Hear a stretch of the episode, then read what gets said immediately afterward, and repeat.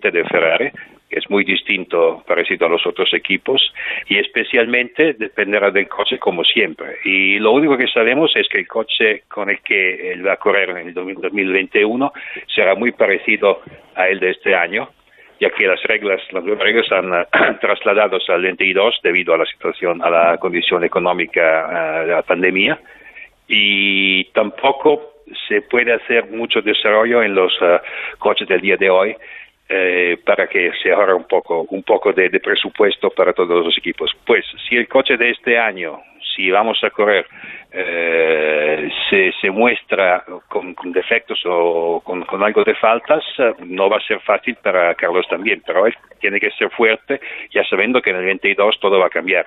Mm. Estamos eh, muy mal de tiempo ya, Alberto, pero eh, quiero preguntarte algo que es importante que ya hablamos en su día cuando fichó Fernando Alonso por Ferrari. Tú eres italiano, además eh, has podido trabajar en Ferrari, conocerlo desde dentro.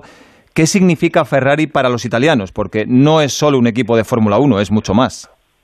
Es mucho más, es mucho distinto. Es, es más que una marca de automóvil y es un tema en el que todos los italianos sienten que tienen el derecho de hablar y de comentar, parecido a los equipos de fútbol o a la política o cosas como esa. Es un valor nacional en el sentido malo o en el sentido bueno, depende de las circunstancias, pero sí, eh, es algo especial y y eso lo puedo decir porque, bueno, lo conozco de por dentro. Mm, oye, y la última, eh, me decías esta semana hablando contigo, eh, Carlos no lo va a tener fácil, sobre todo al principio. Eh, ¿Por qué lo decías? ¿Por, ¿Por, la presión que supone ser piloto Ferrari? ¿Por, eh, ¿Por tener a Leclerc como compañero? ¿Por qué?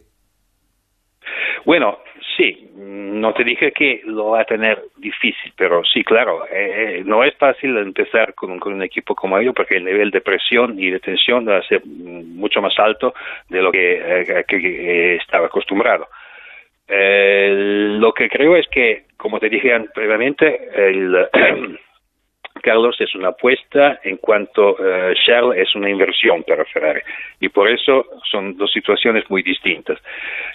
Leclerc ha sido la mejor inversión de Ferrari en este momento, pero todavía le falta un poco de experiencia y creo que Carlos le puede ayudar en este sentido. Mm, pues ojalá sea así. Alberto Antonini, muchas gracias, un abrazo muy grande. A usted, señora. Hasta Chao. luego. Ferrari es pasión y si todo va bien, perfecto, pero si van mal las cosas, puede ser muy duro. Eh, de todas formas, vamos a ser positivo y a Carlos le va a ir realmente bien. Nos vamos con dos apuntes muy rápidos, uno de motos y otro de rallies, así que Chechu Lázaro y Pipo López tienen que hacer vuelta rápida con sus titulares. En motos, ¿qué ha sido lo más destacado de la semana, Chechu? Pues ha habido cosas importantes. Lo importante, eh, la Comisión de Grandes Premios anunció que se suspenden los Wilcar esta temporada, una decisión que se justifica por la política de reducir al mínimo el personal en el paddock y que, por tanto, acaba con la esperanza de ver a Jorge Lorenzo sobre una Yamaha en 2020, lo que ya se negocia de cara a 2021 es el fichaje de Rossi por el equipo satélite de Yamaha, la fábrica japonesa y el Petronas ya han hablado de aspectos técnicos económicos y solo falta que se sienten a negociar con el piloto. Y por último, esta mañana se ha disputado la cuarta carrera virtual de MotoGP en el circuito de Misano con un final de infarto y es que ha habido duelo fratricida entre los hermanos Márquez que se ha llevado el pequeño Alex. Imaginamos que habrá habido pitada virtual en el podio, pero seguro que muchos tifosi se han alegrado porque han disfrutado del tercer puesto de Valentino Rossi que ha celebrado en redes sociales subiendo una foto con un trofeo real logrado en el pasado en este mismo circuito de Misano. Bueno, casi te derrapa la lengua y todo. Eh, Pipo, tienes nada, 15 segundos.